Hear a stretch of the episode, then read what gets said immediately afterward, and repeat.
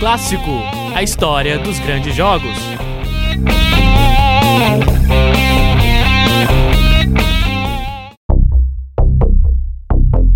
Oi, você que se liga no É Clássico de hoje. Eu sou o Nicolas Ramos, acadêmico de jornalismo da Univale. Aqui, toda semana eu conto a história de um grande jogo do futebol brasileiro e mundial, relembrando escalações e narrações históricas. E o episódio de hoje tem ares de revanche, de vingança.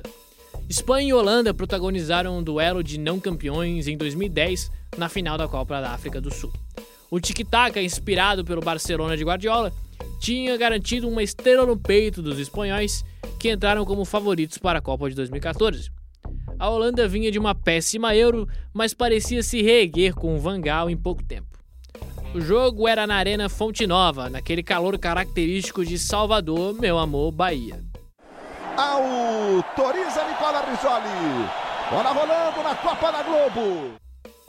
E a Holanda vinha numa fome. Bolão pro Snyder. Dominou o Snyder, bateu Cacilhas. A trinca ofensiva da Holanda é um perigo. Na primeira possibilidade, o Snyder foi na cara do gol. A Espanha precisava responder e tentava, com o brasileiro Diego Costa que se sentia em casa. Afinal, nasceu há pouco mais de 4 horas da Arena Fonte Nova, em Lagarto, no Recife. Davi Silva, bola pro Diego Costa, pro pé direito, isolou, botou a esquerda no Silensen. É, Diego, você tá aí para isso mesmo. E nesse troca-troca, a Espanha parecia ter se dado melhor arrumou para o Chave, bolão para o Diego Costa, recebeu o Diego pé esquerdo, driblou, tá no chão, é pênalti! É pênalti em Diego Costa! Xabi Alonso, autorizado, bateu, gol!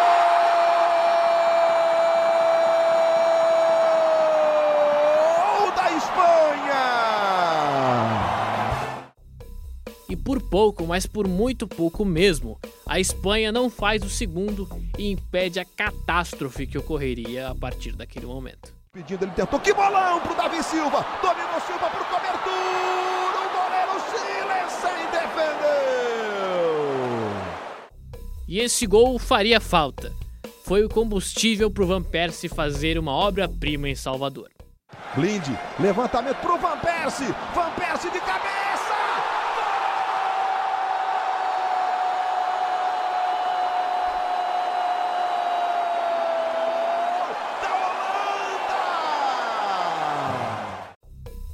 primeiro tempo se resumiu a isso, mas o segundo prometia. Dava para sentir. Autoriza Nicola Risoli. A seleção espanhola tentava ir para cima, mas parava no goleiro Silensen. Aspiricueta passa do lado direito, Davi Silva para Iniesta. Iniesta, pé direito no cantinho, Silensen.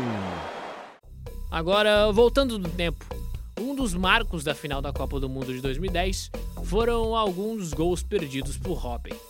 Quatro anos depois, ele parecia saber disso e não queria perder nenhuma oportunidade. Olha o Robin, dominou o Robin, limpou, levou para o pé esquerdo,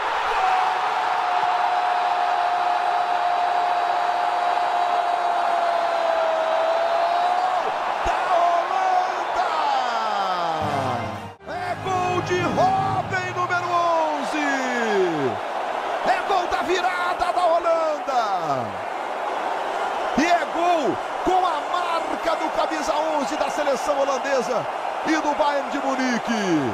Domina com o lado direito, com o pé direito. Todo mundo sabe que ele vai levar para a canhota. A Holanda não parava. Se a Espanha tentava propor o jogo e ter controle pela posse de bola, a Laranja Mecânica, que usava o uniforme azul naquele dia, aceitava e atraía os espanhóis para o seu próprio campo. E o contra-ataque holandês com Snyder, Robin e Van Persie era um inferno. Robin levou categoria pro Van Persie, arrumou Van Persie pro pé direito no travessão. Quase decidiu o jogo Van Persie. A pressão holandesa era enorme e não parava. Vai o Snyder para a cobrança de falta, Robin na primeira trave, levantamento, Cacilhas, o toque, gol!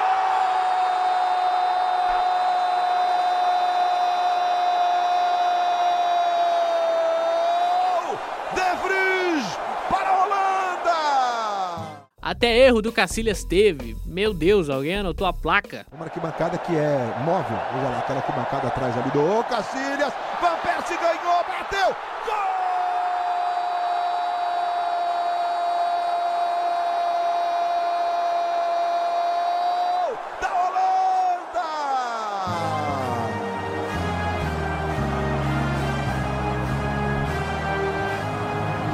Vira goleada em Salvador.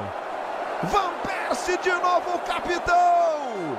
Iguala Neymar e faz o segundo dele no jogo. O quarto da Holanda. A Holanda parecia jogar com raiva. Atacava com ódio e não parava. Era dar o troco na final da Copa de 2010 com um juro composto e tudo que tem direito. Profundidade, Sérgio Ramos, Robin, ganhou, Cacilha saiu, Robin, pode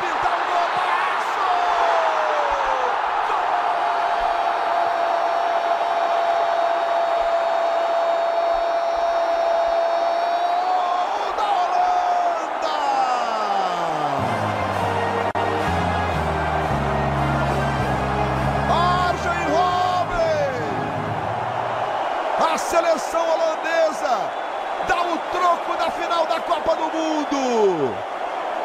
Tira a campeã do mundo pra dançar. E no fim, a Espanha nem soube de onde que veio a porrada. Ela cumpriu um papel vexaminoso. Desde 98, o campeão da Copa costuma passar vergonha ao tentar defender o bicampeonato na Copa seguinte. A França, campeã de 98, caiu na fase de grupos da Copa de 2002. O mesmo aconteceu com a Itália em 2010, em 2014 com a Espanha e em 2018 com a Alemanha. Percebeu que o Brasil é a única exceção? Te cuida não, Mbappé e companhia. 2022 é logo ali. As narrações utilizadas nesse episódio de É Clássico são da voz de Luiz Roberto e propriedade da Rede Globo de televisão. É Clássico, a história dos grandes jogos. Apresentação: Nicolas Ramos. Supervisão: André Pinheiro. Vinhetas: Bruno Portes. Uma produção Oxigênio Central de Podcasts. Projeto de extensão do curso de jornalismo, Escola de Artes, Comunicação e Hospitalidade. Universidade do Vale do Itajaí, Univale.